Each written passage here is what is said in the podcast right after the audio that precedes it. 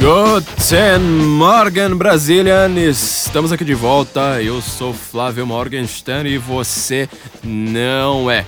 Estamos num clima mais comemorativo depois desses últimos episódios tão é, dark, tão pesados, tão.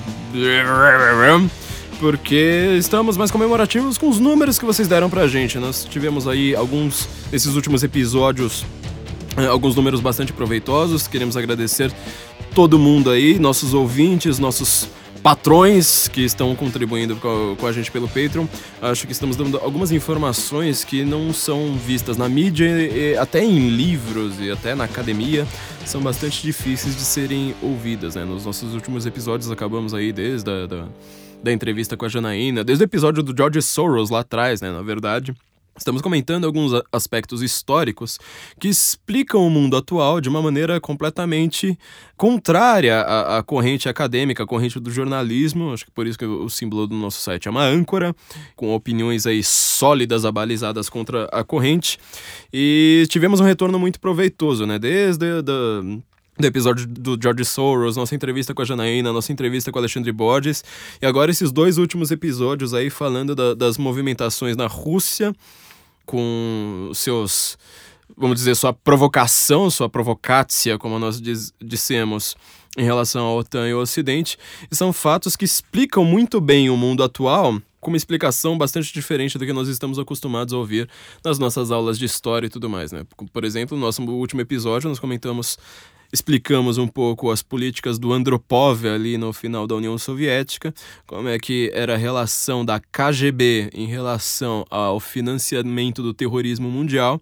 Se nós ficarmos nas, nas opiniões que a gente ouve na nossa mídia e na, na, nas escolas e faculdades, dá a impressão que realmente os muçulmanos estavam quietinhos no canto deles, de repente apareceram os Estados Unidos, a grande potência do mal, no mundo, interviram ali no Oriente Médio, os muçulmanos ficaram bravos e saíram por aí atirando, fazendo atentados terroristas, sequestrando aviões e usando coletes suicidas.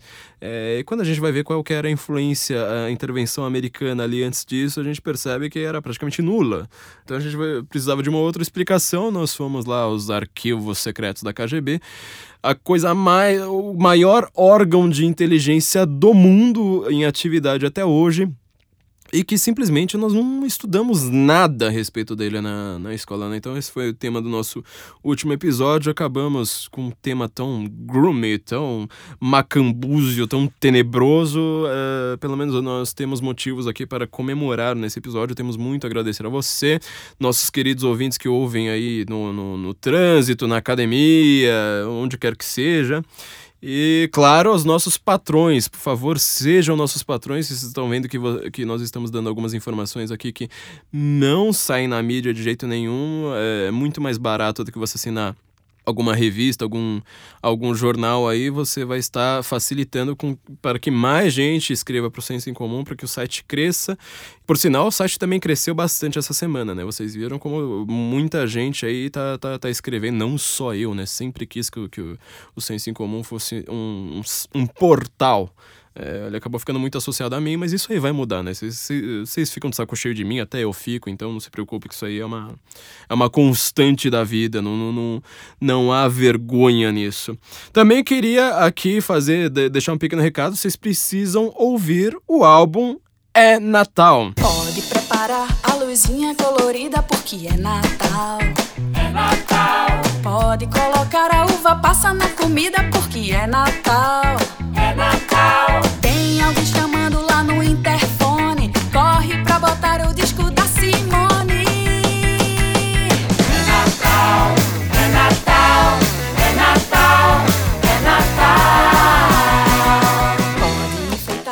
álbum aqui da Panela Produtora. Esses caras são tão bons que eles são os caras que salvam esse podcast fazendo essa edição aqui.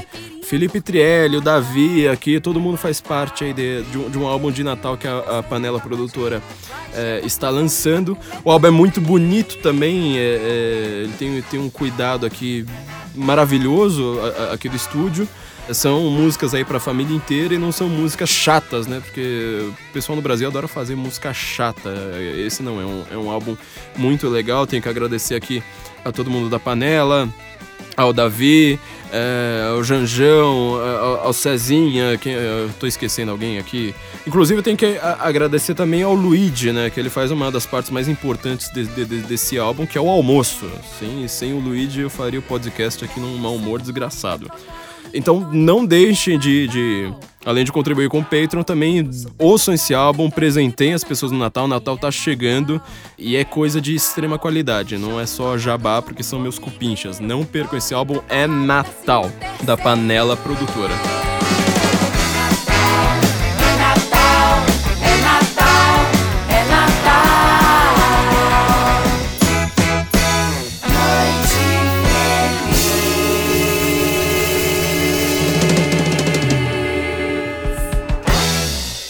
Bom, nessas últimas eleições na, na América que estão é, dividindo o mundo, elas dividem, obviamente, sobretudo a América, e a gente nunca viu o país tão radicalmente dividido. Parece que é, existe uma cisão ali quase perfeita com essa eleição entre Hillary Clinton e Donald Trump. Parece que nós temos nitidamente uma candidata muito mais à esquerda do que qualquer outro candidato do Partido Democrata no último século e um candidato que está realmente muito mais à direita, inclusive até do que alguns candidatos que alguns presidentes, aliás, no último século que foram realmente direitistas, ao contrário do que acontece em outros países que a gente só chama alguém de direitista uh, por comparação e não por ele ser de fato um direitista, como é o caso do Fernando Henrique Cardoso no Brasil.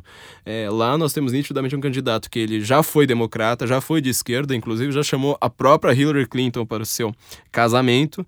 E parece que ele mudou de opinião de fato no, no, nos últimos anos. É, já elogiou até o Obamacare, né? Recentemente já, já, já mudou sua opinião. Nós temos agora um candidato claramente de direita, uma candidata claramente de esquerda. Isso está gerando algumas discussões sempre conceituais, ou seja, definir é, o que é esquerda e direita. Só nas últimas semanas no Brasil, se a gente for olhar para a grande mídia, eu consigo contar pelo menos cinco grandes artigos ou, sei lá, qualquer tipo de texto no jornalismo que tenha dado algum, alguma espécie de bafafá que tenta dar uma mudada no significado dessas palavras. Por exemplo, teve um sociólogo entrevistado pela Folha dizendo que o PT nunca foi de esquerda. A Dora Kramer, que é uma das melhores jornalistas do Brasil, assim, é uma pessoa que você precisa ler. Se existe ainda algum motivo para você ler um, um jornal como Estadão, caso você não tenha um cachorro, é, esse motivo é a coluna da Dora Kramer.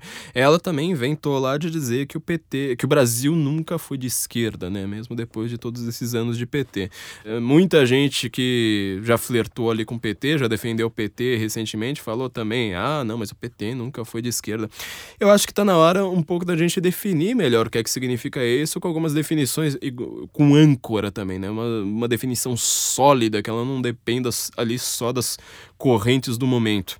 A gente precisa deixar um pouco claro que existe direita, existe esquerda, politicamente falando, óbvio. Não só existe esquerda e direita, óbvio. Existem algumas correntes ali no, no, no meio do caminho. O exemplo mais claro é, são os libertários. acho que basicamente eles existem com, com peso só na América, né? Tem sempre um candidato libertário ali com seus 1% de, de, de intenção de votos mas não significa necessariamente que esquerda e direita tenham morrido. Você consegue perceber nitidamente, exemplo que a gente sempre dá aqui, a gente já falou disso antes, que um presidente como George W. Bush é um presidente de direita. Você consegue perceber nitidamente que um partido como o PSOL é um partido de esquerda. Então, o que é que faz a diferença ali de um para o outro? Acho que o maior problema que a gente enfrenta é que a gente sempre pede para uma pessoa só da, das duas definições. É tudo bem que eu sou uma pessoa só também, mas vamos, vamos, ver se a gente consegue aqui fazer, fazer um, um, um diálogo ali entre os dois lados. Se você pedir para uma pessoa de direita falar o que é direita e esquerda, ela provavelmente vai te dizer uma coisa. Se você pedir para uma pessoa de esquerda dizer a mesma coisa, ela vai te dizer outra coisa. Eu acho que eu vou tentar aqui, pelo menos, fazer algumas referências algumas outras pessoas que já falaram disso antes, né? Tem alguns livros muito famosos a respeito disso. Acho que no Brasil o livro que é mais lido sobre esse tema é o livro do Norberto Bobbio, Esquerda e Direita, Causas de, de uma divisão política, se eu não me engano é esse o subtítulo. Já li o livro, uh, não gosto muito do Bobbio. Aliás, eu realmente não gosto do Bobbio, já deixo isso de cara. Apesar dele acertar alguns pontos. Inclusive, ele também diz mais ou menos essa mesma coisa que eu tô dizendo. Né? Você sabe muito bem que o Berlusconi é uma pessoa de direita. Você sabe muito bem que uh, o movimento operário italiano é um movimento de esquerda. Então, a grande dificuldade ali é uma dificuldade de você observar alguns elementos da realidade, conseguir destrinchar o seu discurso e conseguir destrinchar o que é que eles pensam uh, além desse discurso. Não significa necessariamente você pegar um discurso. Como discurso, você vai ver muita gente, por exemplo, defendendo a democracia. A esquerda vai dizer isso, a direita vai dizer isso. Democracia, nas palavras de um direitista e de um esquerdista, vão ser. É uma mesma palavra com significados às vezes contraditórios. Então, essa dificuldade linguística ela que eu acho que confunde muita gente.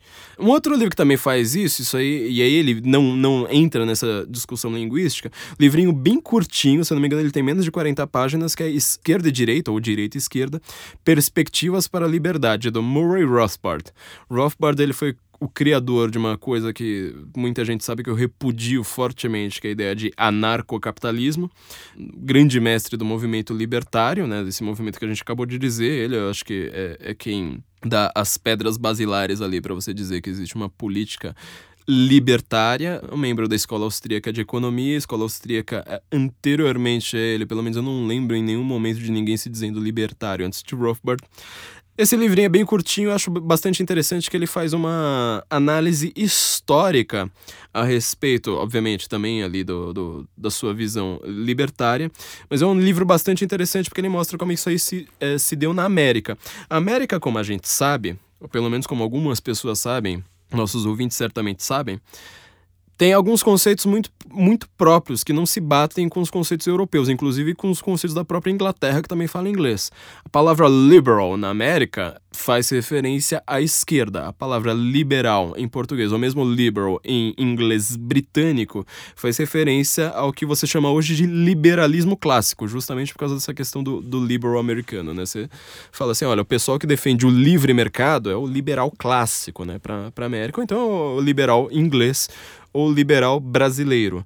E ele mostra ali, justamente nesse, nesse livro, como os dois conceitos na América, especificamente, dependeram ali de uma questão religiosa eh, de duas correntes protestantes ali disputando na América e como que elas, a sua forma de obter poder ali na, na, na, nas colônias, geraram duas concepções completamente distintas de entendimento de poder e como que esses termos foram se uh, abalizando, se cristalizando ali na América. Então, a gente vai vendo ali que, além de ter o problema de que você vai ter que ver se quando a pessoa fala em direita e esquerda, você precisa verificar se ela própria defende um lado ou defende o outro.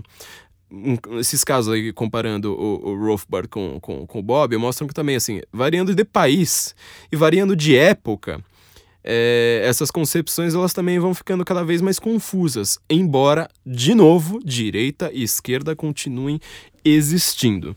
É, o último podcast que a gente falou aqui, Putin contra o Mundo, qual que era quais são os planos do Putin para o mundo, a gente explicou como, por exemplo, você falar de um cara como Vladimir Putin é uma coisa extremamente complicada, porque o cara já foi chefe da KGB, ou seja, ele é uma pessoa de esquerda, ele vai contra o conservadorismo, ele vai contra o capitalismo.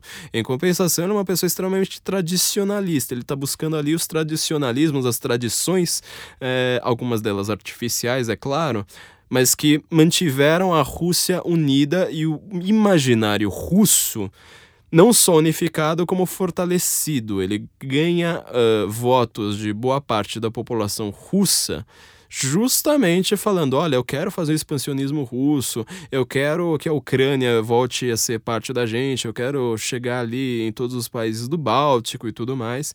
Isso é uma coisa que o russo, o povo russo adora. Aqui no Ocidente a gente não entende nada, a gente não sabe qual é a história da Lituânia, por exemplo, a gente não sabe o que aconteceu na Revolução Laranja na Ucrânia. Então ele é um cara bastante complicado pra gente usar essa, essa terminologia ali. Bom, eu acho que uma das pessoas que mais conseguiu definir isso, além daquela típica divisão da, da Revolução Francesa, ou seja, entre jacobinos e girondinos, os jacobinos sendo a esquerda, ou seja, as pessoas que. É, a interpretação histórica brasileira é bastante curiosa né, sobre os jacobinos. Eles falam assim: os jacobinos eles queriam novos direitos e os girondinos queriam manter os direitos anteriores. Quando a gente vai estudar a Revolução Francesa, de fato, a gente percebe que isso aí é, é um. Não é só simplório, não é só simplesmente assim uma, uma mão com açúcar, uma forma fácil de você dizer. Na verdade, é uma falsificação muito grande. Os jacobinos eles queriam muitos direitos antigos, os girondinos também estavam querendo muitos de, direitos novos, porque a revolução já tinha praticamente acontecido. Ou seja, eles já sabiam que uh, a monarquia tinha ido para o ralo. Tudo bem, alguns ali, os girondinos, estavam querendo restabelecer a monarquia e tudo mais, mas não era um, simplesmente um retorno ao status quo ante, né? A, a, a situação anterior à revolução era uma coisa completamente nova. Então, assim, é, essa, essa simplificação ela é falsa, ela não, não, não funciona assim sempre. Mas isso aí tá no nosso imaginário, tá sobretudo no imaginário de quem contou a história desse jeito. E aí a gente vai chegar numa terceira complicação que é onde eu queria me focar mais. É, as duas primeiras eu acho que elas são é, meio instintivas, até mesmo para quem não é grande estu uh, estudioso de história ou de linguagem, de comunicação, elas até você instintivamente você consegue ali lidar com elas. Mas essa terceira aqui é, é uma coisa um pouco mais complicada. Quero dizer o seguinte. Vamos supor que você seja uma pessoa de esquerda. Talvez você não seja, mas pense por um segundo. Vamos, vamos tentar entender a cabeça das outras pessoas também. Se você é uma pessoa de esquerda, você tem uma tradição revolucionária. Você pode até não ser mais um revolucionário hoje, ser um reformista hoje, mas tudo ali, seu pensamento, ele surge de uma tradição é, revolucionária. Provavelmente você, vamos dizer assim, seu professor ou professor do seu professor, ou vamos dizer assim, seu filósofo preferido, seu autor preferido, ou o autor preferido e filósofo preferido do seu filósofo preferido, lá para trás eles vão ser, em algum momento você vai chegar em algum revolucionário. Sendo revolucionário, ele provavelmente não deve gostar muito do, do mundo em que ele vive. Ele quer modificar esse mundo. Querendo modificar este mundo, o pensamento dele para ser revolucionário ele é um pensamento completamente contrário ao presente, certo? Tanto que você pode reparar, né? O nosso entendimento da Revolução Francesa é de que eles queriam criar, os jacobinos queriam criar novos direitos, ou seja, tem, é um fator temporal ali, né? Nosso entendimento é temporal, tipo, o novo vale mais do que o velho. Só que acontece problema. O grande problema para mim, acho que é o grande problema que nem direita e muito menos a esquerda consegue perceber é, essa dificuldade, é o seguinte. Vamos supor então que a esquerda tenha subido ao poder ali em algum momento. Não precisa nem pensar na Revolução Russa, né? Porque ali foi claramente, claramente a esquerda subiu ao poder, né? Obviamente muita gente vai criticar, vai falar, ah, mas ele não era esquerda verdadeira, etc. Mas vamos supor, assim, esquerda subiu ao poder num país que estava numa, numa realidade paralela ali que ela não foi ainda estudada pela história. A esquerda subiu ao poder ali. A esquerda subiu ao poder, ficou um século no poder, certo? Vamos supor, você agora está com seus 20 anos. E você está imbuído dessa mentalidade de esquerda num país de esquerda em que a esquerda está no poder há 100 anos. Como você vai ser revolucionário? O presente já está dado. O presente ali é de esquerda. Como é que você vai ser revolucionário sendo que isso aí dominou o tal país, certo? Por 100 anos. Mesmo se você for reformista, como é que você vai reformar algo que já está inteiramente reformado? Que a esquerda, a esquerda verdadeira, a esquerda que você gosta, a esquerda que você defende, já está no poder há 100 anos. A esquerda que funciona, vamos dizer assim. Você reparou a dificuldade? Então, assim, quando a gente vai falar de esquerda e direita, sempre em algum momento, e é o que está acontecendo no jornalismo brasileiro hoje, você vai falar assim, mas a esquerda não subiu ao poder, porque ela ou não fez revolução ou não fez as reformas necessárias. Só que para você continuar sendo de esquerda, você precisa justamente negar o presente. Falar assim, mas eu detesto o presente, eu tô pensando num futuro utópico ali para frente. Resultado, não importa se a esquerda subiu ao poder em algum momento, sempre o esquerdista, por definição, vai falar: não, quem está no poder é de direita. Entendeu a dificuldade? Quando eu, eu já fui uma pessoa de esquerda por muito tempo, na verdade, eu me achava de esquerda, acabei nunca sendo, mas isso aí foi uma coisa que eu só intuí. Eu consegui colocar em palavras há, há pouco tempo na minha vida.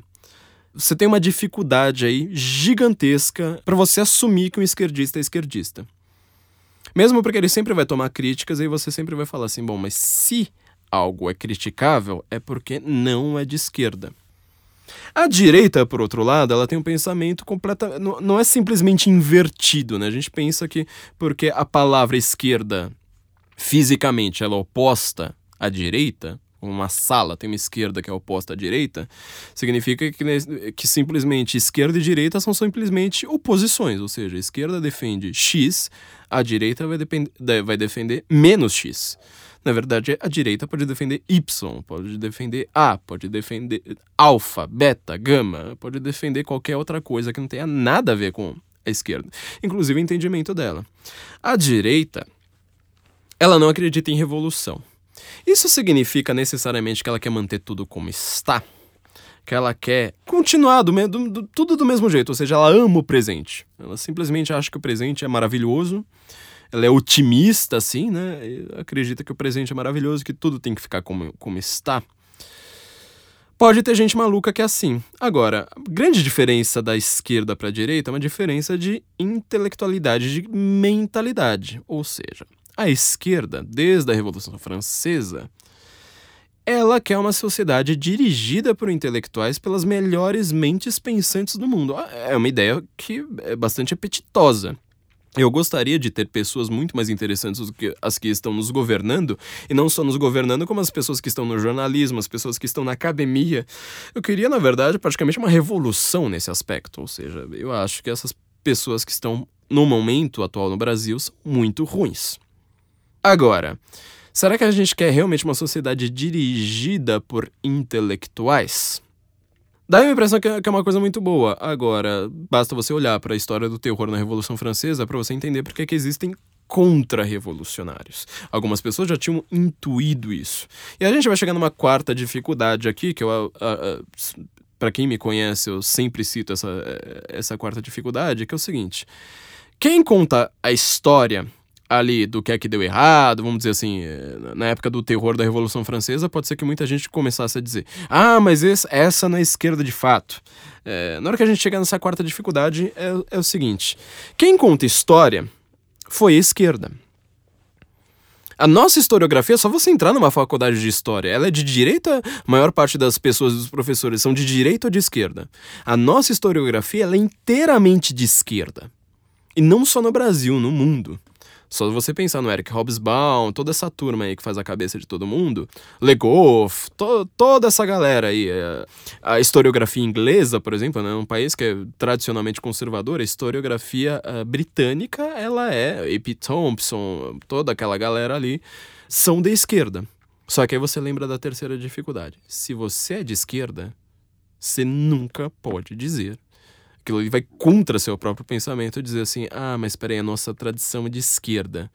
Se o mundo está ruim, se o presente está ruim, eu preciso continuar sendo um revolucionário ou reformista, eu tenho de negar isso.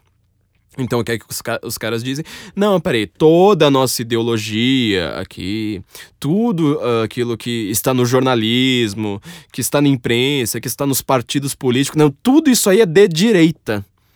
A esquerda verdadeira ainda está por vir, porque nós é que somos os grandes reformistas e revolucionários. Então você reparou assim como você sempre cai nessa mesma dificuldade. Para você ser de esquerda, a esquerda está sempre por nascer. A direita, pelo contrário, o pensamento de direita é uma coisa que a esquerda tem uma dificuldade enorme para perceber. Eles presumem que o presente está uma porcaria, só que qualquer, qualquer não, né, mas assim, essas formas de verticalizadas, essas formas de intelectuais concentrando poder em suas mãos para reformar a sociedade, acabam tendo é, consequências extremamente imprevistas e danosas. É o que o Richard Weaver, né, um dos maiores conservadores recentes, ele chama de. Tem até um livro chamado As Ideias Têm Consequências, ou seja, essas ideias de intelectuais não são só discussões acadêmicas, elas são coisas que elas vão mexer na realidade. Nós precisamos, nós pessoas comuns, que a esquerda julga defender, mas na verdade, no final das contas, a direita que pega o, o a tradição ali, o, o pensamento delas, é que vai falar assim, não, espera aí, essas ideias, quem vai sofrer as consequências muitas vezes é o pobre, é o cara da cafeteria, é o faxineiro, é a empregada doméstica. No final das contas, o que, que essas pessoas têm a ver com as discussões intelectuais da esquerda? Um exemplo simples para explicar toda essa dificuldade, ah, sem contar uh, um, Vamos chegar na, na, nossa quarta dificuldade, né? Se foi a esquerda que contou a história, só antes da gente ir pra frente, se foi a esquerda que contou a história, me fala rapidamente, sobretudo você que é de esquerda, quem são os grandes pensadores de direita que você conhece? Quem são os grandes jornalistas? Quem são os grandes políticos de direita? É só você fazer essa pergunta que a resposta dada por alguém de esquerda é sempre algo assim, tipo, ah a Margaret Thatcher, o Reagan. E aí começa assim, em vez de você simplesmente falar de uma pessoa de direita, um grande historiador de direita, um filósofo conservador, é, um economista liberal, esse tipo de coisa, não. Aí começa assim, ah, Fernando Henrique, é, é o PSDB, é, é, o Eduardo Cunha, é sei lá mais quem, sabe? Quer dizer, é tudo gente que foi contra a esquerda, ou pelo menos contra o PT, ou contra o PSOL, qualquer coisa que eles defendam mas nunca é alguém definido, que essas pessoas não conhecem. Você entra numa faculdade hoje de os cursos que eu chamo de extremo humanas, ou seja, filosofia, letras, ciências humanas, história, geografia, esse tipo de coisa, você não cruza com um único autor de direita. E quando você cruza com aquele professor, de novo, de esquerda falando da direita, a gente já vê que tem uma contaminação ali de contato direto com a realidade. Eu já conheci alguns, alguns pensadores de direita na faculdade. Ortega y Gasset eu conheci na faculdade, Benedetto Croce eu conheci na faculdade, mas nunca de uma maneira direta, ou pelo menos nunca de uma maneira direta no que eles se referem à política. É sempre assim como um autor ali, aquela xerox que você lê, para às vezes ter uma questão ou outra na prova ali envolvendo ele, mas no meio ali de pelo menos umas oito xerox contrárias a ele. T.S. Eliot, por exemplo, conheci na faculdade, mas não, obviamente, falando de política assim por diante. Bom, se a gente está nessa situação, e o que, que os intelectuais de esquerda querem é uma sociedade nova, certo? Uma sociedade que seja contrária uh, ao que eles chamam hoje, obviamente, de preconceito, de obscurantismo. Tudo aquilo ali que deveria ficar no passado e está aqui atazanando a nossa vida no presente. Uh, um exemplo simples, era onde eu ia chegar, um exemplo simples é a religião. Quando a gente fala de religião, a, a gente sabe que o pessoal de esquerda é contrário à religião em si. Asterisco, notinha lá, bem pequenininha de rodapé. Eles gostam de ser ateus, mas em compensação eles são favoráveis a qualquer outra religião que seja contrária ao cristianismo. Pensa no PSOL lá do, do do nosso Marcelo Freixo, do nosso João Willis, falando assim: olha que absurdo, a bancada evangélica. Olha, olha só como a palavra é pesada, né? A bancada evangélica tá lá rezando o Pai Nosso na Câmara. Aí no dia seguinte tem lá uma manifestação pra Umbanda, é, eles falam assim, uhul, que lindo, Umbanda, uhul! E aí não tem nenhum problema com o Estado laico que eles estavam defendendo, né? Eu queria mostrar aqui para vocês, só para dizer que não sou eu que tô dizendo, né? Eu falei que é, que é problemático quando uma pessoa... É, muita gente sabe, a maior parte das pessoas sabem que eu não sou exatamente uma pessoa de esquerda, não, não tenho lá um, um grande apreço pela esquerda, mas eu acho que eh, para a gente conseguir definir assim de um, de um lado para o outro, a gente precisa ouvir uma pessoa da esquerda. Acho que, por exemplo, num, num caso como esse, agora que as eleições já passaram, né, não queria ficar falando disso do, do, durante as eleições e tinha temas mais, mais urgentes para falar. Vamos ouvir, por exemplo, o que, que o Marcelo Freixo, candidato derrotado do PSOL à prefeitura do Rio de Janeiro, o que, que ele tem, por exemplo, a, a dizer sobre a Marcha para Jesus na cidade do Rio de Janeiro. Será que perguntaram, né, para ele, será que ele iria aceitar a marcha para Jesus ou será que numa cidade governada pela esquerda do PSOL, Uh, a marcha para Jesus deveria deixar de existir. Eu quero ouvir as próprias palavras aqui do, do Marcelo Freixo falando sobre a marcha para Jesus. Financiar uma passeata, sei lá como que se deu aquilo, absoluta marcha. Passeata é querer um pouco demais, né? Uma marcha, né? É homofóbica. E eu não estou dizendo que é homofóbica, que é uma interpretação da mesa que foi homofóbica. Não, isso foi dito. Isso foi dito. A razão da marcha era o, o direito que eles se colocavam de serem homofóbicos, de não serem criminalizados por determinadas declarações que pudessem ser entendidas como homofóbicas. Bom, o que, a gente consegue ouvir aqui do Marcelo Freixo é que ele quer ter uma sociedade mirando apenas o futuro e ele acha que religião é uma coisa do passado, ou seja, você não pode ser religioso. Não é só que ele, pessoalmente, não pode ser religioso. Ele considera que a religião é uma coisa homofóbica. Porque as pessoas querem defender na religião, dentro de uma, da, da, religião cristã, dentro da Marcha para Jesus, que casamento, por exemplo, é entre homem e mulher. Você não pode casar, defender o casamento homossexual se você está aí na Marcha para Jesus. Agora, repara na frase dele, né? Ele diz que a marcha é homofóbica. Porque estas pessoas da marcha estão ela é claramente feita para defender o direito de elas não serem criminalizadas por algumas declarações que podem ser entendidas como homofóbicas. Deu pra perceber essa frase? E todo mundo deu risada da frase, né? Deu pra entender aí a lógica da frase? Presta atenção no que, que esse cara tá dizendo, ó.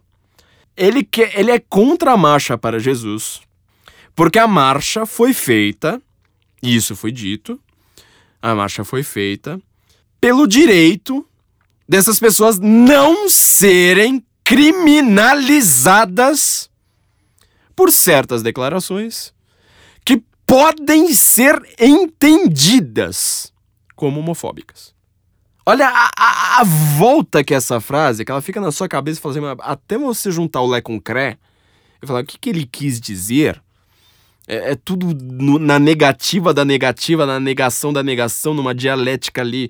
É, é, tem, tem tese, antítese, síntese, tese na, dentro da síntese e tudo mais. Fica completamente maluco. Vamos tentar traduzir.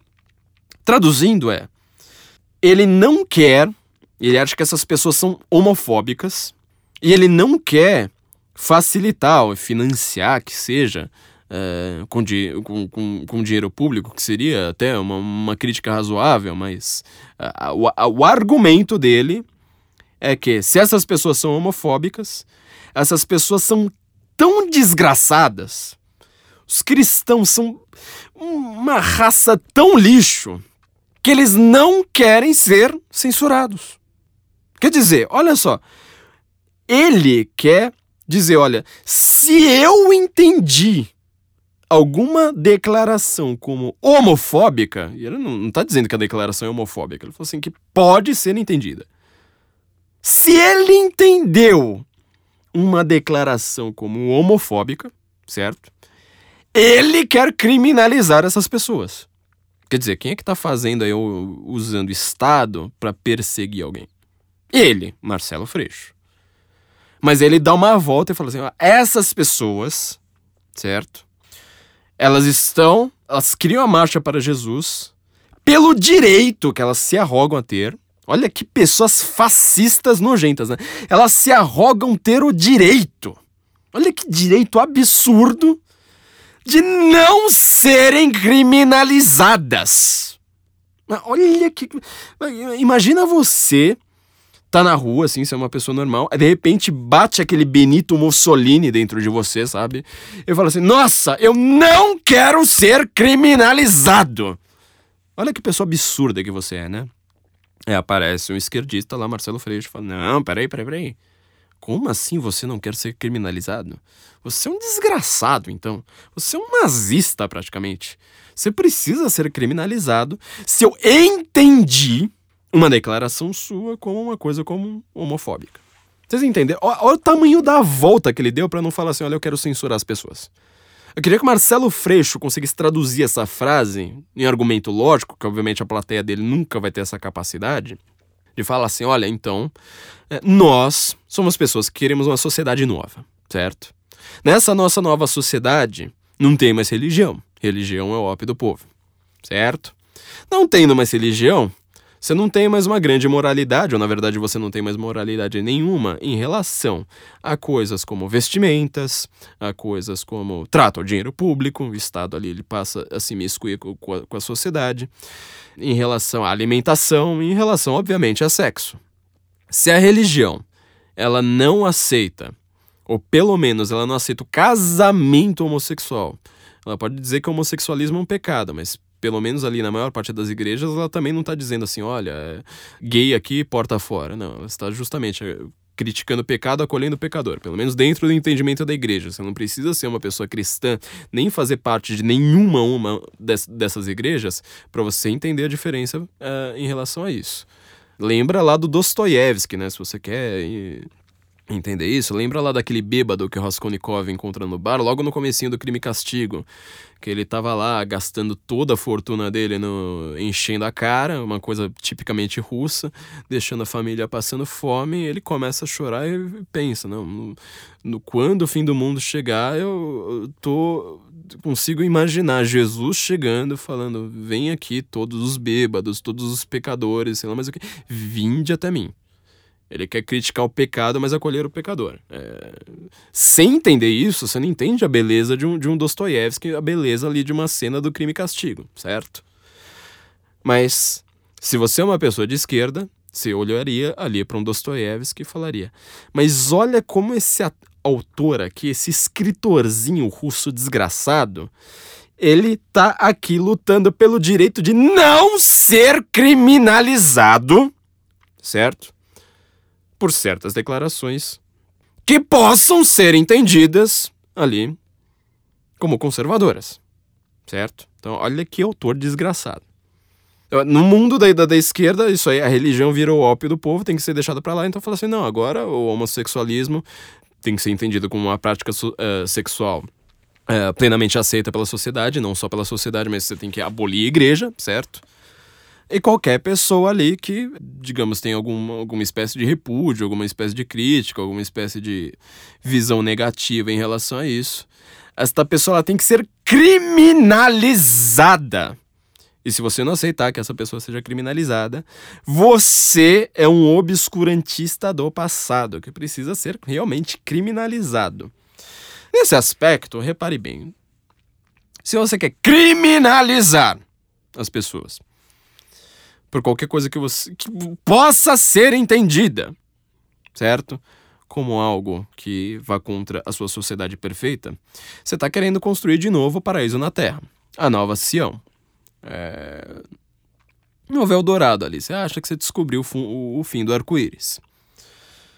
Em compensação, as pessoas elas podem não se, uh, se entender aí com seu projeto de poder com a sua reforma completa da sociedade, com, com o seu redesenho completo, não só da sociedade, mas até da humanidade.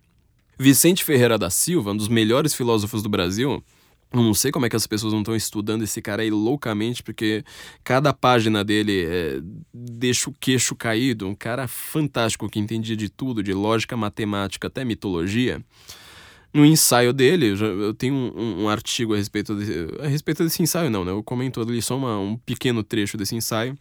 Liberdade Utópica e Liberdade Real é o nome do meu artigo. Que o Vicente Ferreira, é, ele fala que esse pensamento utópico, ele não fala esquerda, né? Mas esse pensamento utópico, ele presume sempre duas coisas. Em primeiro lugar, que há uma forma correta do homem viver. Há uma forma ali específica, delimitada, em que, vivendo de acordo com essas regras, demorando-se nessas regras, o homem está vivendo corretamente. Em segundo lugar, que o homem é um ser desenhado de tal maneira que ele possa ser conduzido e reconduzido ou tirado desse paraíso na Terra.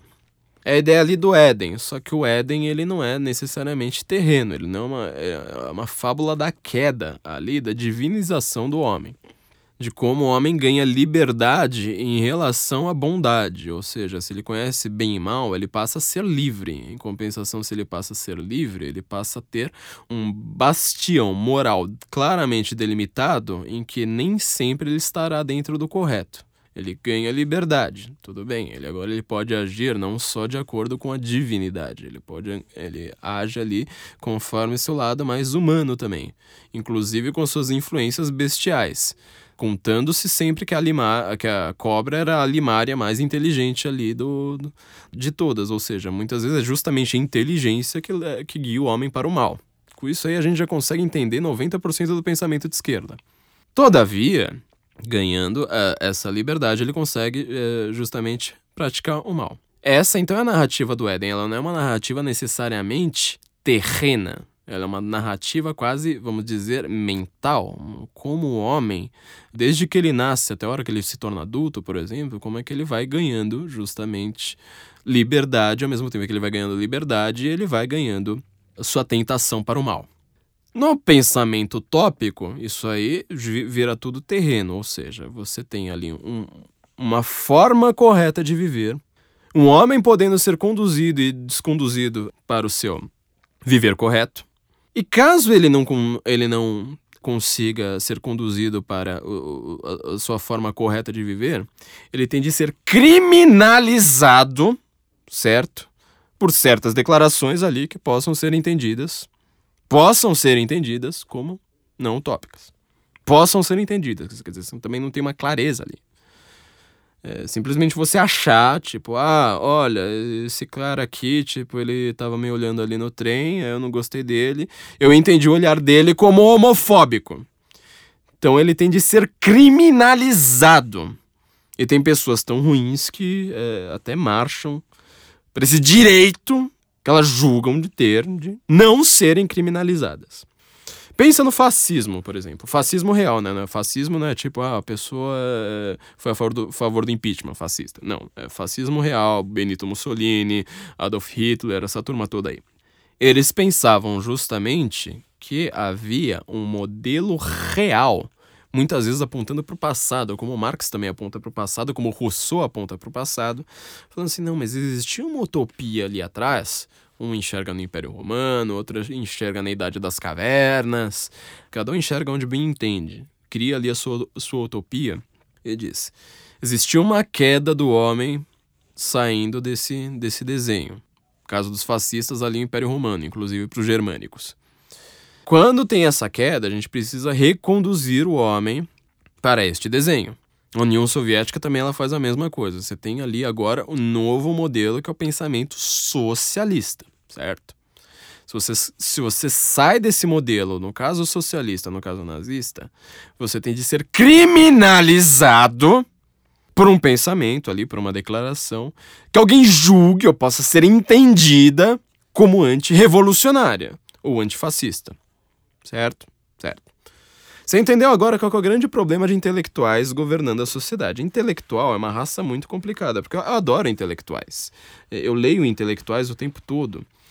Em compensação, quando os intelectuais eles querem mandar de fato na sociedade, eles começam com isso, eles começam a querer criminalizar até mesmo que tenha uma declaração ali que possa ser entendida, sei lá, como homofóbica, ou sei lá mais o que. Porque ele acha que a ideia dele de sociedade perfeita precisa ser imposta a MOOC. Imagina você ser um intelectual, por exemplo. Uh, vamos dar um exemplo. Um Marcelo Freixo. Marcelo Freixo. Não, não, não, quero dizer que necessariamente o intelectual é um bom intelectual. Tô pensando aqui num nome qualquer, pensei aqui, veio aleatoriamente na minha cabeça nesse momento. Marcelo Freixo, certo? É um cara adorado, por exemplo, em faculdades de história, de geografia, de letras, de maconha, esse tipo de coisa. Esses caras, eles querem criar uma sociedade que esteja de acordo com as suas ideias. Intelectual, por definição, é quem trabalha com ideias. Um pedreiro trabalha ali com, antigamente com pedra, hoje com cimento. O intelectual trabalha com ideias. Então, esse intelectual ele vai lá falar assim: bom, agora não tem mais religião, agora não tem mais é, capitalismo, agora não tem mais mercado, isso aí tudo causa algumas coisas ruins na, na, na, na sociedade, né? Parece que nem tudo, todo mundo tá feliz, nem todo mundo tá bem. Então a gente precisa, sobretudo, é, o grande ópio dos intelectuais, né, segundo a expressão do Raymond Aron, a gente precisa ali construir uma nova, um novo tipo de sociedade baseada em uma ideia. Então a ideia, por exemplo, pode ser o socialismo, pode ser o fascismo. O fascismo também, as pessoas adoram esquecer isso, mas ele é invenção de intelectuais. o expansionismo alemão foi feito por causa de uma ideia de um intelectual, inclusive um excelente intelectual que é Carl Schmitt, que ele foi um tem algum, alguns erros sérios ali na filosofia dele, só, e ele acabou se filiando de fato ao partido nazista. Isso aí zoou a carreira dele para todo sempre. Ele morreu muito, muito tempo depois do, do, do nazismo ter terminado. Mas ele era um, um, um, pensador com, com ideias formidáveis também, ideias muito boas. Mas a ideia dele de, de enxergar a política, política como relação entre amigo e inimigo, esse binarismo simplório, é, reducionista, foi a ideia que gerou todo o expansionismo alemão ali no, que vai gerar a Segunda Guerra Mundial. Então, quer dizer, até o nazismo também foi criação de intelectuais. Quem ouviu nossos últimos episódios aqui do Guten Morgen sabe, por exemplo, que o terrorismo islâmico é criação de intelectuais. Um dos nossos textos que nós deixamos sobre o último 11 de setembro, a gente estava listando ali vários dos intelectuais muçulmanos, baseando-se no Corão, etc, etc, que geraram todo o terrorismo, geraram Al-Qaeda, geraram o Estado Islâmico, geraram tu, tudo que isso aí que você está vendo de, de, de podre no mundo muçulmano foi criação de intelectuais, não foi uma criação assim aleatória, não foi simplesmente toda a população resolveu virar terrorista do dia para noite. A jihad era feita de uma forma, de repente eles pensaram que a jihad deveria ser feita da maneira de, do terrorismo. Terrorismo, é, que era uma prática ali muito incentivada pela União Soviética. Sem isso você não vai entender a guerra do Afeganistão. Sem isso você não vai entender porque que a União Soviética estava lá, porque que a América foi se envolver com uma coisa como essa. E obviamente, se você não for uma pessoa que esteja concordando com o intelectual e com as ideias em voga no momento, você tem de ser criminalizado, certo? Você é uma pessoa tão ruim que você vai se arrogar o direito, o direito de não ser criminalizado Olha, olha o direito que você está pensando. Você está pensando no direito de não ser criminalizado, certo? Por uma ideia ali que o intelectual tem para toda a sociedade. Inclusive para uma sociedade que não é dele, né? Você começa a se meter também em outras sociedades. Só você lembrar, por exemplo, de maio de 68, quando a esquerda francesa e depois isso aí se espalhou para a América para vários outros lugares do mundo, eles estavam ali querendo construir uma nova sociedade de amor livre, de sexo, drogas e rock and roll, de sei lá mais o que, assim, tudo riponga lá, etc. E tinha o famoso paz e amor bicho, era aquela coisa riponga. Quando aquilo ali degringolou para a violência, quem já leu Partículas Elementares do Hollebeck conhece isso aí, né? Do Michel Hollebeck, que escreveu no final do ano retrasado. Foi, foi lançado no, no, no, Brasil lá logo depois do, do, do massacre do Charlie Hebdo, né? O, o último a capa do último Charlie Hebdo antes do, do massacre era justamente uma entrevista com Holobeck falando do seu livro Submissão, falando do, da islamização da França. Mas em um livro anterior, Partículas Elementares, ele está falando justamente disso. Quando, por exemplo, na década de 70, vários assassinos seriais, Charles Manson, caso muito claro, né? Charles Manson, começam a sair matando ali aleatoriamente. Aparentemente aleatoriamente. As pessoas começam a falar assim: não, mas espera aí, é... isso aí foi um desvio ali do Maio de 68, um desvio da... do modelo Riponga ali de paz e amor, que planejava justamente a paz, né? Não, não queria sangue. E aí ele chega a, a hipótese, se não me engano, é, é Macmillan, capítulo inteiro que ele tem sobre essa hipótese, isso num romance, né? Então você vê a genialidade do cara. É, se não me engano, ele dá o nome de Macmillan pro cara. Falou assim, mas espera aí se você queria tirar toda a religião antiga, se você queria um mundo totalmente voltado para o prazer e para a satisfação do indivíduo, não é que a violência que acometeu vários desses posse-pongas na década seguinte foi um desvio. Isso aí foi a consequência mais lógica, natural e óbvia de todas. Num caso como Charles Manson, não é que assim quem discordava dele deveria ser criminalizado por uma declaração que ele pudesse ser entendida, né, como homofóbica. Ele fazia ele mesmo o serviço, né? A diferença dele pro, pro Marcelo Freixo, então, é uma diferença de ver quem é que faz quem. Um, ele vai lá, ele reclama de quem eh, não quer ser criminalizado. Ah, o, Marcelo, o Charles Manson vai lá simplesmente fala assim: ah, não gostei ali, aquele cara ali tem uma declaração ali que vai contra aqui meu, meu Helter Skelter, então vamos lá é, invadir a casa dele taca ali pau eh, nós mesmos. Bom, não conhecendo, então, os intelectuais, que vamos dizer também são um pouquinho anti-intelectuais, que criticam essa ideia da esquerda, a esquerda fica meio confusa. Porque Ela acha, na verdade, basicamente, que todos os intelectuais são de esquerda. Ela nunca ouviu falar de Edmundo Burke. E olha que o cara é o fundador do conservadorismo. No, no máximo, vê ele como alguma curiosidade histórica lá para trás, né? Ele, por exemplo, já caiu num, num, vestibular, não lembro se foi na USP, mas em alguma grande universidade aqui de São Paulo, simplesmente com uma frase do Edmundo Burke. Aí a alternativa correta era: o autor está defendendo as desigualdades sociais. Você vê o nível assim de como as pessoas entendem isso, né?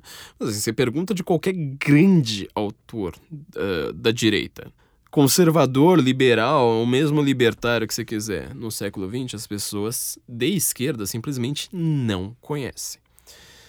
Se elas conhecessem, muitas vezes elas poderiam ir da esquerda para a direita. Esse é o movimento mais comum do mundo.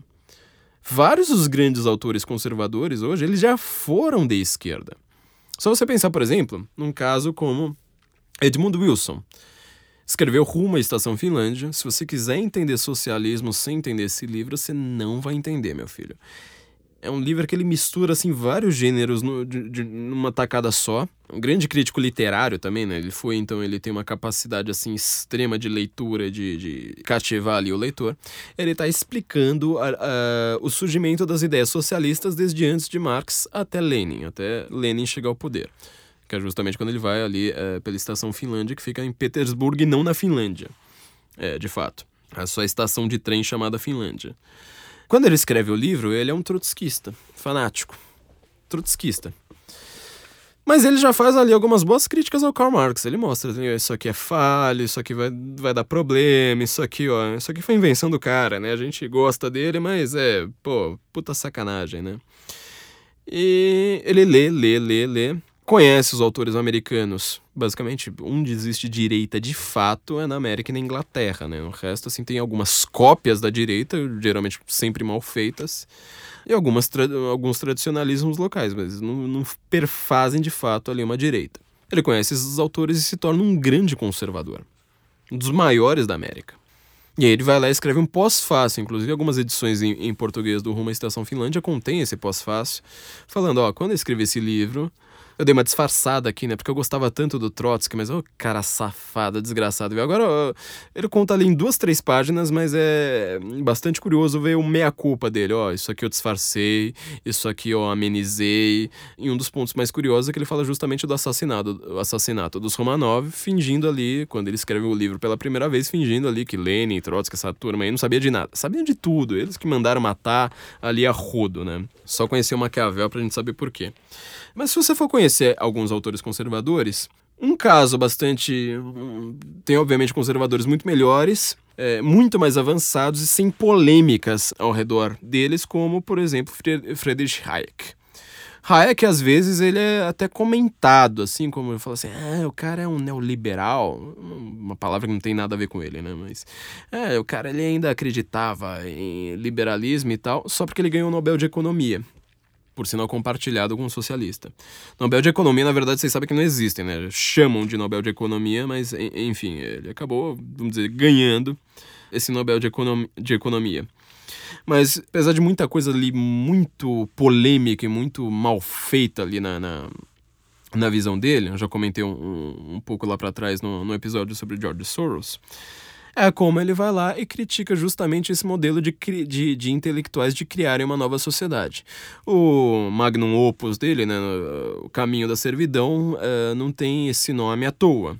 Justamente porque eu vou, vou falar aqui de como ele analisa como os intelectuais estavam tentando criar uma nova sociedade, porque eles acreditavam que eles tinham uma visão uh, sobre a sociedade muito melhor, por exemplo, do que um, um pasteleiro, do que um padeiro, etc., e, e, e acaba gerando consequências bastante imprevistas. Vou ler aqui um trecho do livro The Fatal Conceit, The, The Errors of Socialism. É, seria A Vaidade Fatal, Os Erros do Socialismo. Já é um livro de 88, né? Ele já estava bem velhinho quando ele escreveu esse livro. Olha o que ele fala aqui. A vã busca dos intelectuais por uma comunidade verdadeiramente socialista, que resultou primeiro na idealização de uma sequência aparente interminável de utopias, por exemplo, União Soviética, depois Cuba, China, Iugoslávia, Vietnã, Tanzânia, Nicarágua, é, para depois acabar na desilusão com todas elas, deveria ser suficiente para sugerir que alguma coisa no socialismo que não bate com certos fatos. Quer dizer, o intelectual, ele por definição, é, ele prefere ideias do que fatos. E quem não concorda com essas ideias deve ser criminalizado, certo? Por certas declarações possam ser entendidas como homofóbicas ou como sei lá o quê.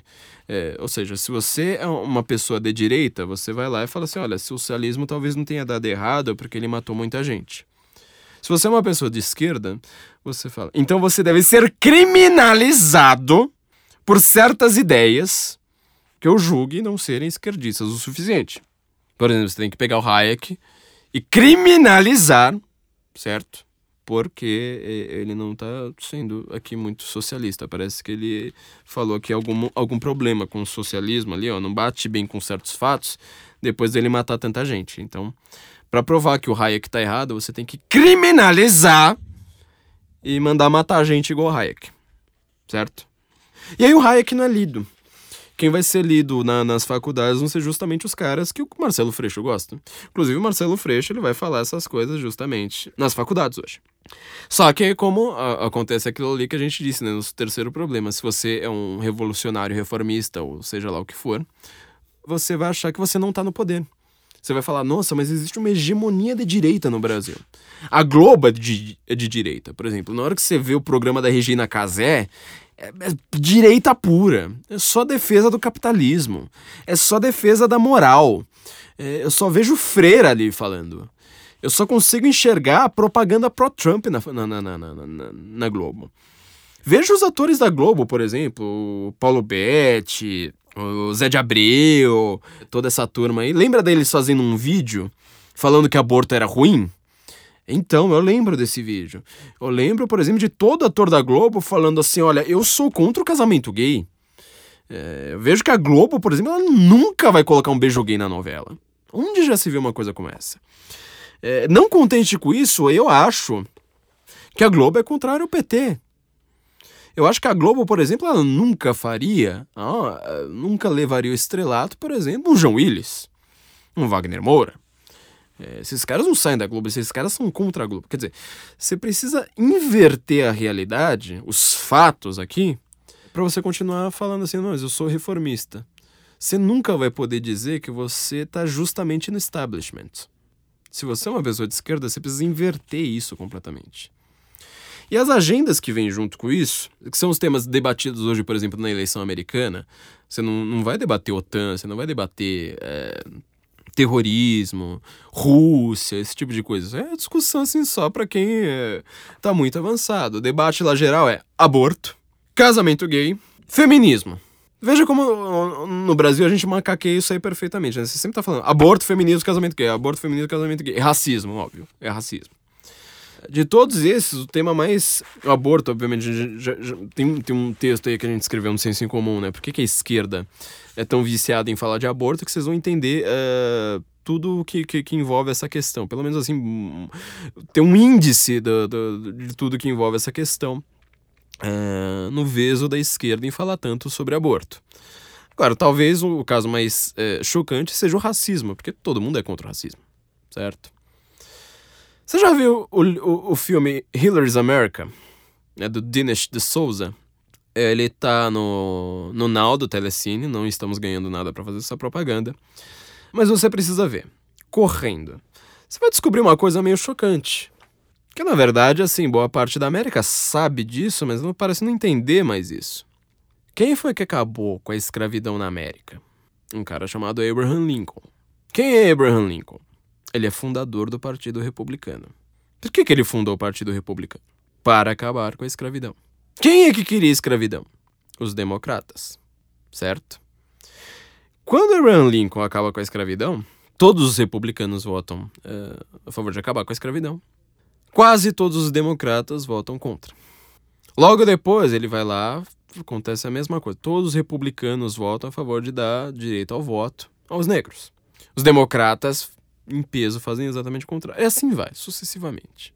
Quando surge, por exemplo, os negros começam a ser mais aceitos na sociedade, só existia, por exemplo, parlamentar é, negro republicano. Por que, que, eles iriam ser do Partido Democrata, o partido que estava querendo manter a escravidão? Uma coisa que não faz o menor sentido. Não faz o menor sentido. Tinha lá, e pior, lugares como Texas, a maioria dos eleitores, Texas que é o grande estado conservador americano, a maioria dos eleitores do Texas eram negros. A propaganda democrata era justamente falar assim: nós somos os brancos, nós somos um país fundado por brancos. Você quer negros votando? Para quem entende, por exemplo, a Guerra Civil Americana como um conflito entre o Sul escravagista, como se todo mundo do Sul fosse escravagista, e o Norte que queria uh, o fim da escravidão, sinto muito, isso aí não faz o menor sentido. Veja o filme lá que vocês vão entender por quê. Mas aí hoje, os democratas de hoje, a esquerda de hoje, lá com essa propaganda contrária ao racismo, dizem que são eles que querem acabar com, com, com o racismo. Ele até, o Dinesh de Souza reclama, por que, que o, o, próprio fundador do Partido Republicano, o Abraham Lincoln, uh, você consegue achar ele numa convenção democrata? Qual o sentido disso? Por anos, mas muitos anos, esses caras quiseram criminalizar, certo? Quem era contra eles. E aí é, vira toda essa zona aí hoje teve lá grandes shifts, vão precisar ver o filme ali para entender porque é que hoje a, a, coisa parece invertida, né? E vão lá dizer que você já viu aí uma certa jornalista brasileira que, que, que, que fala que é, todo eleitor do, do, do, Trump, todo eleitor é realmente assim deplorável porque eles são todos racistas, né? Eles invertem ali uh, tudo, no final das contas. Quem entendeu isso aí muito bem foi um cara chamado George Orwell. George Orwell ele vai perceber que uh, a grande mudança do totalitarismo é uma mudança na linguagem. Não à toa, a maior, parte dos grandes estudiosos de totalitarismo eles se focaram justamente no aspecto da linguagem. Né? A gente já citou alguns aqui, Viktor Kempfler, que escreveu LT, né? a língua ter timperi, do, uma análise sobre a linguagem do Terceiro Reich.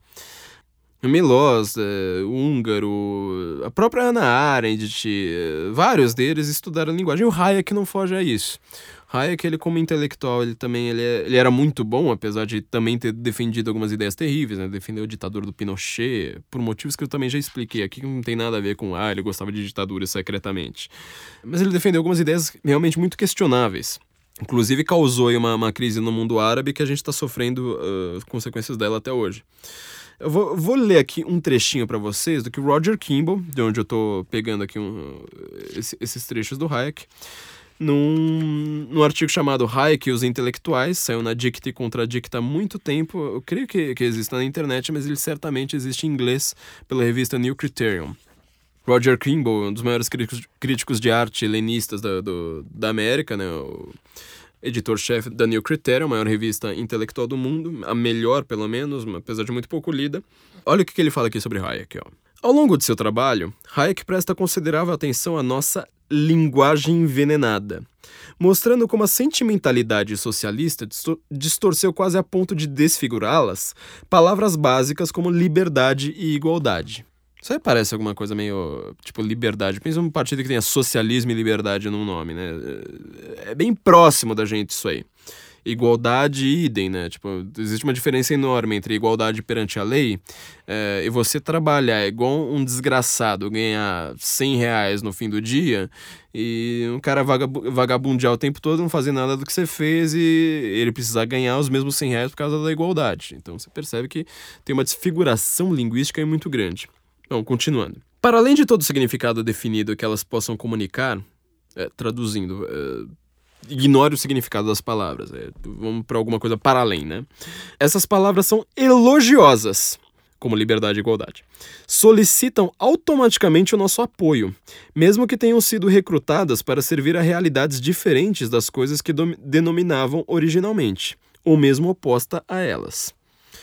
Quer dizer, você coloca a palavra igualdade ou liberdade em, em, qualquer coisa que não defenda liberdade ou igualdade, ou que defenda alguma coisa completamente diferente, é, são palavras elogiosas.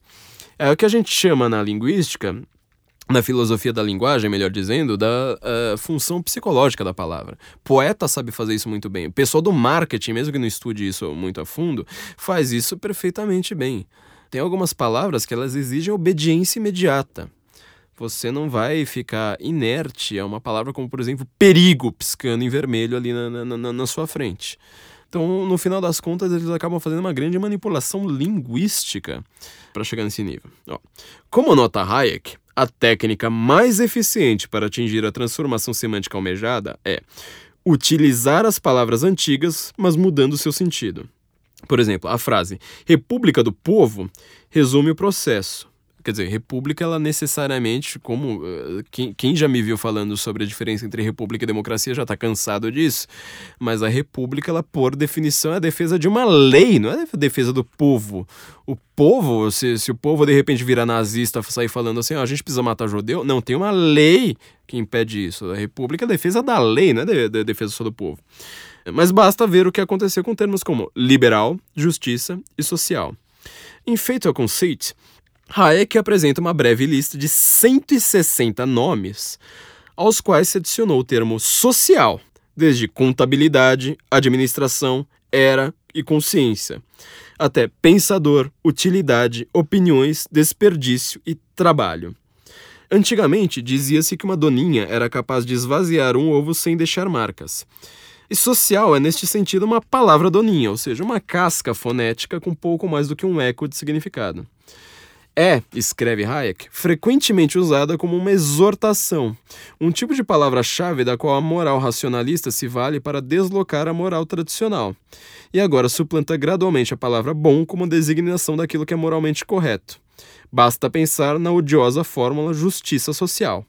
De fato, passou a significar injustiça, uma vez que atua manipulando o maquinário legal da justiça a serviço de fins pré-determinados. Quer dizer, a justiça ela já, ela já julgou antes, né? Então você só usa aquilo ali formalmente. Os partidários da justiça social desprezam a justiça meramente formal. E ao fazê-lo, substituem o império da lei, tradicionalmente representada como cega precisamente porque não fazia acepção de pessoas, pelo império de uma pseudo-equidade. Volta lá pro discurso da Hillary, não está falando que todo mundo é racista, todo mundo é, maci é machista, é sexista e homofóbico quando vai contra ela. Justamente porque ela sabe que essas palavras, depois que elas entram na, na linguagem corrente através de intelectuais, porque elas não, não, não foi uma coisa do povo. O povo, de repente, não levantou, sabe, nessa década e falou assim: olha, homofobia é uma coisa ruim. Obviamente, eles sabem que você não pode sair espancando gay, né? Isso é uma coisa completamente diferente. Você vê ali como uh, tem, tem, vários significados também completamente distintos na, na, na mesma palavra. É, mas ele não sai assim falando assim: olha, o, o tema do debate hoje deve ser homofobia. O tema do debate presidencial hoje deve ser aborto. Isso aí não, não é uma discussão é, tipicamente. Talvez americana sim, porque lá é legalizada, mas assim, não, não é uma discussão, por exemplo, brasileira. Nunca foi. Isso aí foi incutido na mentalidade coletiva por intelectuais. E no caso brasileiro, caso você não seja a favor da justiça social, você deve ser criminalizado, certo? Criminalizado por certas opiniões que possam ser entendidas como homofóbicas. Porque as pessoas, elas sabem que isso é uma palavra já elogiosa, ou pelo menos assim, uma palavra de obediência imediata. Você não é a favor da homofobia. Só que quando você não define homofobia claramente, é o que o Hayek está dizendo, né? Você usa uma palavra antiga com significado completamente novo, do tipo assim, ah, a igreja é homofóbica. A igreja ela não celebra casamento gay, então ela é homofóbica. Então ela precisa ser criminalizada. E tem gente tão fascista, tão de extrema direita, tão desgraçada, que ela julga ter o direito de não ser criminalizada. É o tamanho da volta que você precisa dizer para não falar assim: olha, a gente quer proibir uh, as pessoas de serem religiosas. A gente só quer deixar que uh, os socialistas ali tenham voz. Deu para entender o tamanho da volta ali, né? Então, assim, no mundo como hoje, ouça nossos últimos dois, três episódios, vocês vão entender a situação geopolítica do mundo hoje. Você tem uh, questões ali gigantescas envolvendo o futuro da humanidade em disputa. A esquerda, que ela só conhece a esquerda, ela só conhece o sistema de valores da esquerda, só que ela julga que nada no país, nada no mundo é de esquerda o suficiente porque nada funciona, nada é bom, Justamente o que é bom é, por exemplo, uh, sei lá, o padrão de vida da Suíça, que é um país de banqueiro, um país que todo mundo anda armado, é um país que tem um estado minúsculo, é um país é, de capitalismo brutal. Ela não sabe explicar. Ela vai lá ela fala assim: ah, mas a, a Suíça recebe dinheiro de terrorista. Ah, tudo bem, o sistema bancário deles é livre. Eles não querem se meter em nada. Só que, para começar, a Suíça não é rica por causa disso. Exatamente pelo contrário, os terroristas querem deixar dinheiro lá justamente porque ela é rica. Segundo lugar, quando você descobre que tem terrorista lá, é justamente porque o sistema bancário deles denuncia isso. Ao contrário, por exemplo, de é, países que você precisa de uma operação lava-jato para você descobrir se, se tem dinheiro ali favorecendo o terrorista, favorecendo essas coisas todas. Ou seja, o sistema bancário suíço é muito melhor do que o nosso. Ele é antifrágil, nas palavras né, do Nassim Nicholas Taleb. É um sistema que ele se corrige ali o tempo todo. E a Suíça funciona. E a esquerda não sabe explicar por quê. E como nada da esquerda funciona, tipo uma Venezuela da vida, é, as pessoas vão falar: ah, mas não é de esquerda o suficiente. Não é verdadeiramente de esquerda. Em compensação, o que a Venezuela faz? Ela criminaliza qualquer pessoa que seja contrária à opinião que ela julgue ser homofóbica.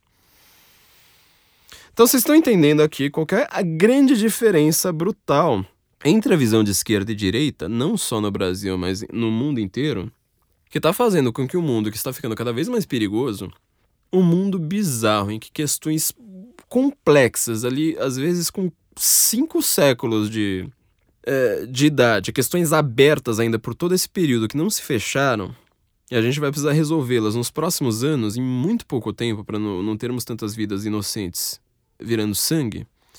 E as pessoas estão pensando em criminalizar qualquer coisa que ela julga que é fascismo, machismo, homofobia, racismo.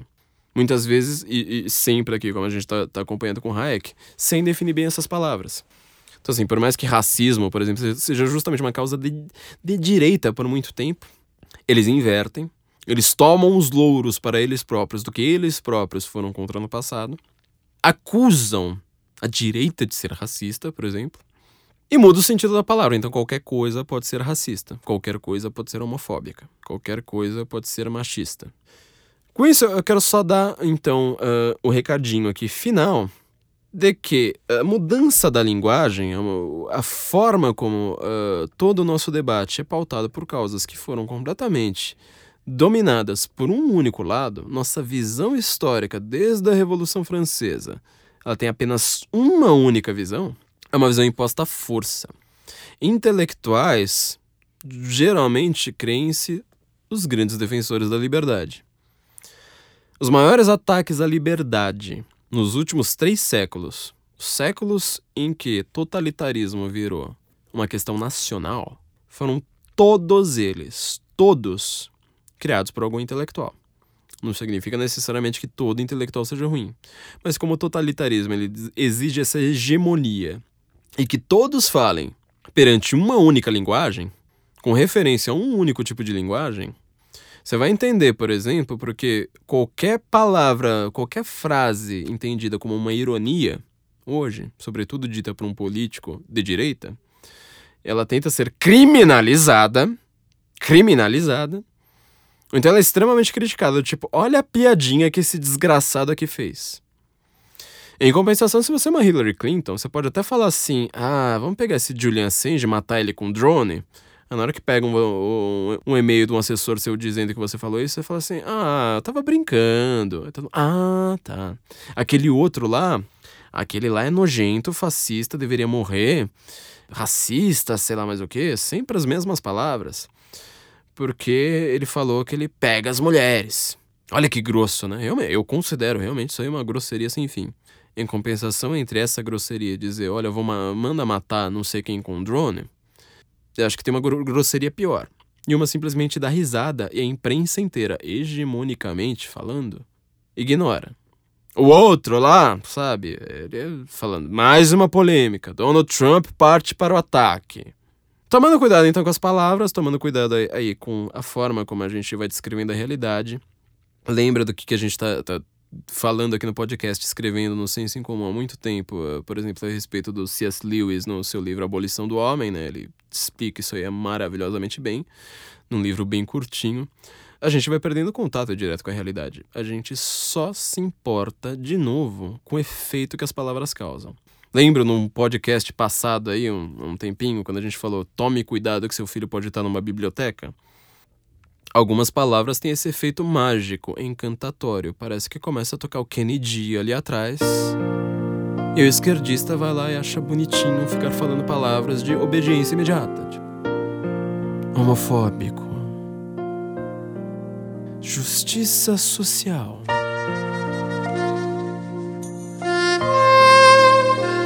Hillary.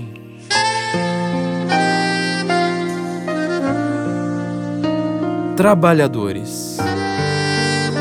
Feminismo. E no final das contas, nada disso aí vai explicar o mundo e vai nos deixar mais seguros. Quando a gente olha justamente para a direita que é acusada de ser contra pobre, a gente vê as ideias partindo lá de baixo. Ou seja, mesmo que existam preconceitos, mesmo que existam coisas que precisam ser mudadas, é justamente lá, sabe, naqueles carinhas lá desdentados lá no meio, no, no, no, no meio do, do, do oeste americano que a gente vai ter alguma possibilidade de liberdade ainda em relação ao mundo. Espero que isso tenha deixado um pouquinho mais claro o debate sobre esquerda e direita para quem se despiu de preconceitos, para quem resolveu ouvir uma visão completamente diferente da que a gente aprende na academia hoje em dia.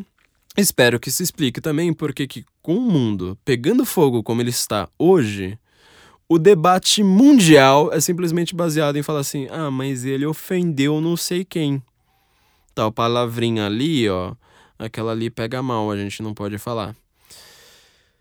Estudem mais a linguagem, porque isso aí foi um tema só estudado, basicamente, por quem estudou totalitarismo, Alexandre Solzhenitsyn, essa turma toda, ou pela esquerda. É, enquanto a direita continuar tentando se entender, é, falando de notícias o tempo inteiro, mas sem estudar a linguagem, ela não vai sair do lugar.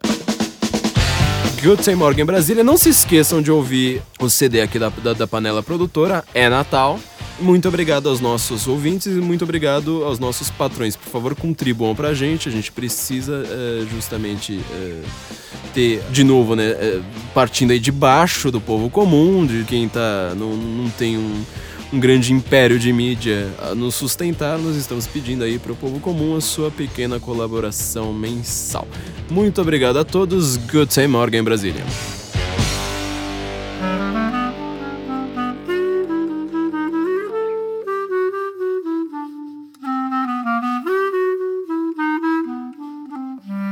Dia 24 de dezembro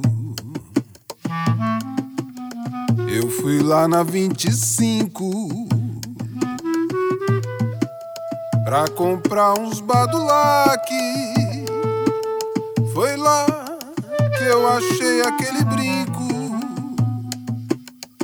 Fiz um pacote bonito, cravejado de brocal, pra te dar na noite de Natal.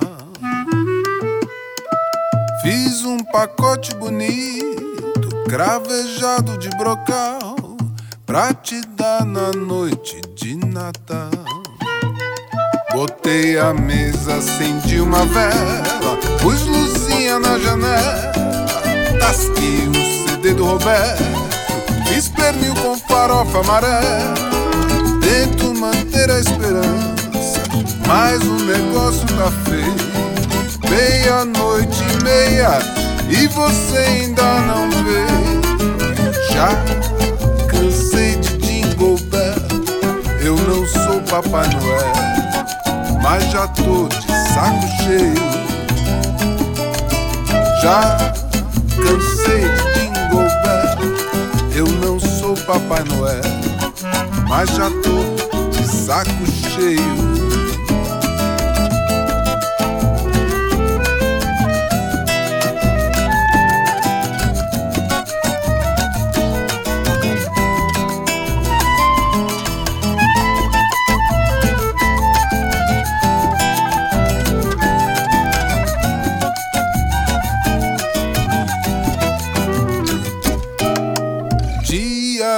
Quatro de dezembro. Eu fui lá na 25 pra comprar uns badulac. Foi lá que eu achei aquele brinco. Fiz um pacote bonito, cravejado de brocal, pra te dar na noite decote bonito, travejado de brocal, pra te dar na noite de Natal. Botei a mesa, acendi uma vela, pus luzinha na janela, tasquei o CD do Roberto, fiz pernil com farofa amarela, tento manter a esperança, mas o negócio tá feio. Meia-noite meia você ainda não veio. Já cansei de Jingle Bell, eu não sou Papai Noel, mas já tô de saco cheio. Já cansei de Jingle Bell, eu não sou Papai Noel, mas já tô de saco cheio.